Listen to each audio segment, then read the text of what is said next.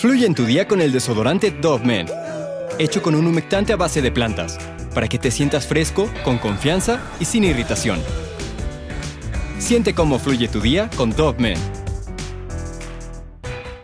Enero de 1993 sin duda es una fecha que marcó a la sociedad española y al mundo entero, y es que dos hombres encontraron los cuerpos de las adolescentes que habían desaparecido en Alcácer 75 días atrás. Lo que los cuerpos de Miriam, de Cire y Toñi contaron al examinarlos nos aflige por la magnitud de los daños y aún es más aterrorizante el saber que, aunque uno de los atacantes cumple una pena muy larga, el otro criminal sigue prófugo y buscado alrededor del mundo Tal parece que se lo ha tragado la tierra, pero aún y con esto, este caso es un misterio y quédate a verlo para que veas cuál es el misterio. Hoy te voy a contar el caso de las chicas de Alcácer.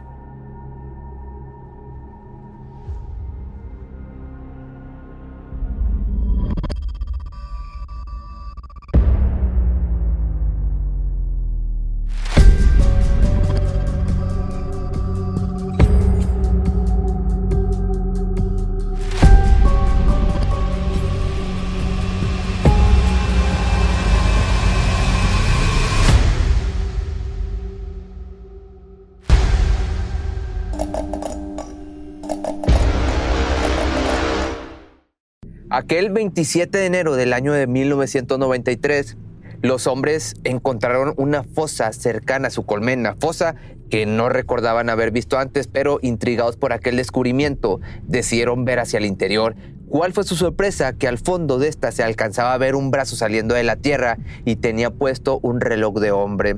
Asustados, los sujetos corrieron cuesta abajo directo al pueblo para denunciar el acontecimiento a la Guardia Civil. Lo que al principio apuntaba a que este fuese un cuerpo de un hombre, cambió tan pronto el equipo forense indagara en la fosa, pues después de la denuncia, el juez de Ancira, José Miguel Port, ordenó iniciar las diligencias en el lugar y entonces se descubrió que ahí no yacía el cuerpo de un hombre, sino que se trataba de tres cuerpos de adolescentes envueltos en una alfombra. Estos tenían amarres en las manos, unos sobre otros. Dos de ellos tenían la cabeza separada del resto del cuerpo, aunque ya presentaban avanzado el proceso de descomposición y deterioro de las ropas que poseían. Los forenses dedujeron de inmediato que se trataba de las tres niñas desaparecidas del pueblo de Alcácer, mismas niñas quienes se buscaban con desesperación desde hacía ya dos meses y medio. En este punto había mucho que hacer, pues al quedar al descubierto esto, las especulaciones de cualquier otra índole quedaban descartadas, pues ahora se sabía con certeza de que se trataba de un caso de homicidio. Pero, ¿cómo las niñas llegaron a este lugar? ¿Qué fue lo que pasó? Era viernes por la tarde, más específico el 13 de noviembre del año de 1992. Las amigas María Deseada Hernández Folch, mejor conocida como Desiree, de 14 años, Miriam García Iborra, de 14 años también, y Antonia Gómez Rodríguez, de 15 años, conocida como Toñi, salieron de su casa en Alcácer para visitar a su amiga Esther para invitarla a unirse al plan que tenían de salir a bailar a la discoteca Color, ubicada en el municipio de Picacent. Pero las niñas no contaban con que Esther se encontraba enferma y la cuarta amiga, por suerte, decidió quedarse en casa. Miriam llamó a casa de su padre Fernando para preguntarle si las podía llevar, pero él había llegado con fiebre aquel día del trabajo y ya se encontraba descansando en su cama. Se dice que las niñas acostumbraban mucho a acudir a divertirse a ese lugar y bien sabían que al estar retirado de sus casas no alcanzarían a llegar antes del cierre por su propio pie, así que decidieron pedir ride en la calle.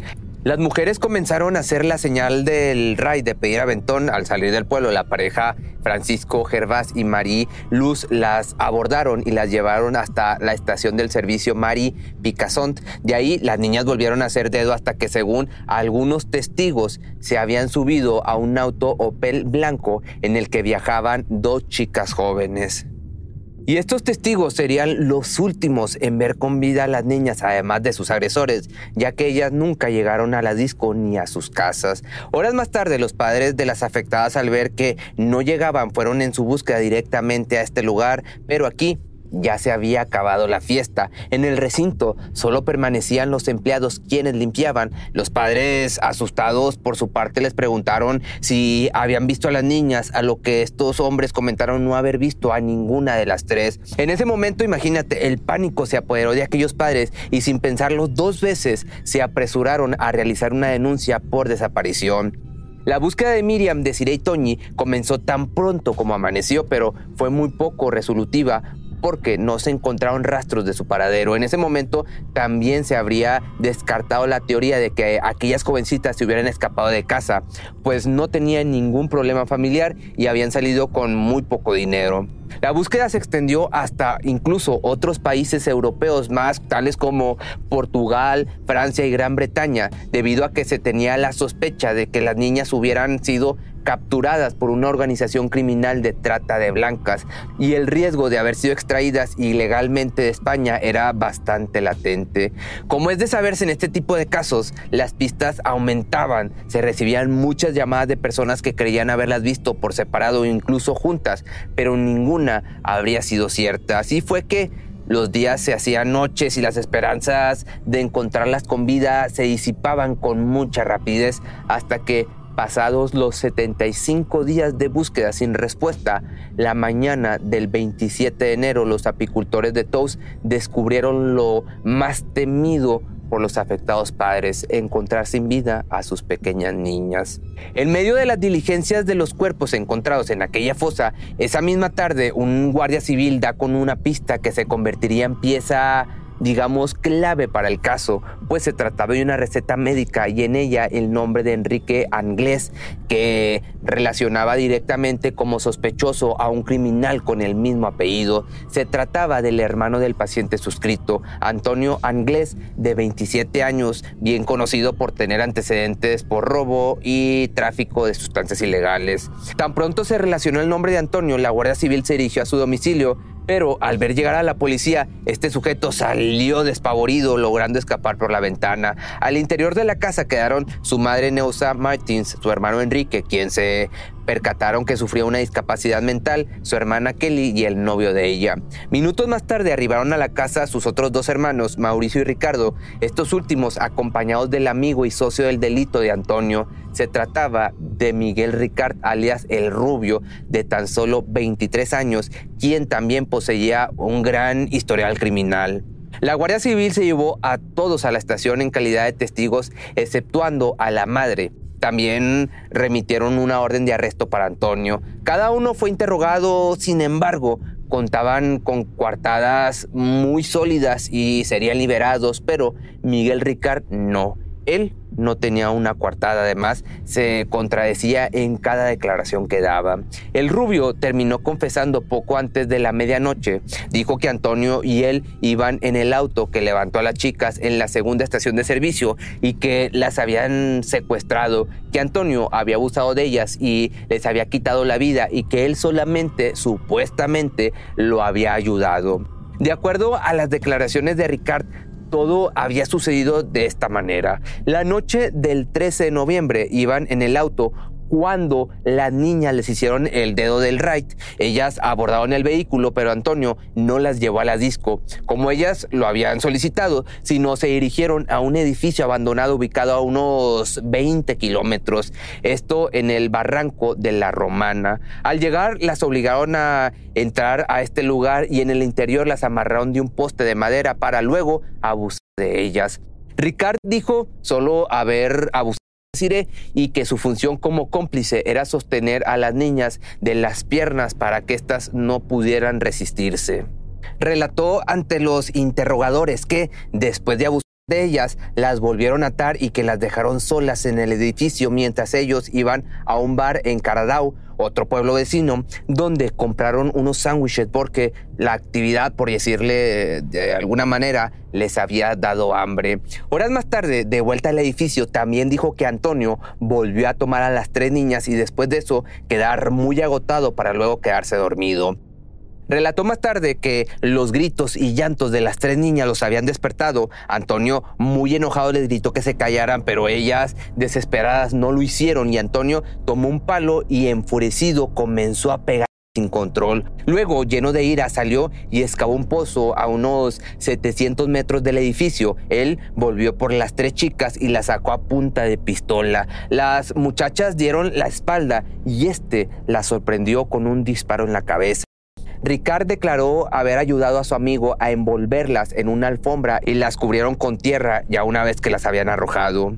Sin embargo, meses más tarde, Miguel o el güero se retractaría de sus tres declaraciones, diciendo que se las habían sacado bajo tortura pero los informes médicos posteriores al interrogatorio dejaban claro que no tenía herida alguna. Además, para entonces su Opel blanco había sido reconocido por testigos como el auto al que habían subido las tres niñas de Cire, Toñi y Miriam. La policía, por otra parte, seguía buscando al aparente único asesino de las tres chicas, pero además de las declaraciones de Ricard, los mismos cadáveres de las tres pequeñas nos contarían su propia historia y ahí te va. Después de encontrar los cuerpos, la primera autopsia se realizó de inmediato el 28 de enero y estuvo a cargo de seis forenses oficiales. Este análisis fue liderado por el catedrático Fernando Verdú Pascual y el informe derivado fue remitido al juzgado tres meses después. La segunda autopsia fue realizada a petición de las familias de las víctimas. Esta fue hecha por el perito Luis Frontela. Además estuvieron presentes como observadores el equipo forense valenciano y dos guardias civiles que tomaron fotografías del proceso. Este análisis fue más minucioso que el primero. El perito luego de encontrar en las ropas de las niñas un total de 15 pelos, llevó en ellos a cabo un estudio de ADN, de los cuales 12 no concordaban con el ADN de Ricard ni el de Antonio. Los tres restantes se encontraban dañados y no se pudieron analizar, además de encontrarse uno canoso que no pertenecía a nadie de los sospechosos. Frontela descubrió secuencias de ADN pertenecientes a entre 5 y 7 personas distintas en los pelos encontrados, pero no pudo determinar el número exacto de personas que participaron en los crímenes. Frontela apuntaba a una participación de al menos dos individuos, siendo más probable la participación de tres o más. Pero por otro lado, también se analizaron las larvas encontradas en los cuerpos por medio de fotos y videos tomadas durante la primera autopsia, a lo cual el perito señaló que el tamaño de los insectos no era correspondiente al estado de putrefacción de los cadáveres, complementando que muy posiblemente las jóvenes habían sido enterradas en dos partes diferentes. Además, agregó que también la falta de moretones o laceraciones sugería que las chicas habían sufrido alguna hemorragia mortal o incluso habían sido sumergidas en agua, pero dado a que no hubo un contacto directo con tales insectos, no pudieron comprobar nada de esto último. En este punto, lo que verdaderamente ocurría se veía muy diferente a las declaraciones, pues las pruebas físicas argumentaban otro panorama, lo cual hacían de este caso un total misterio.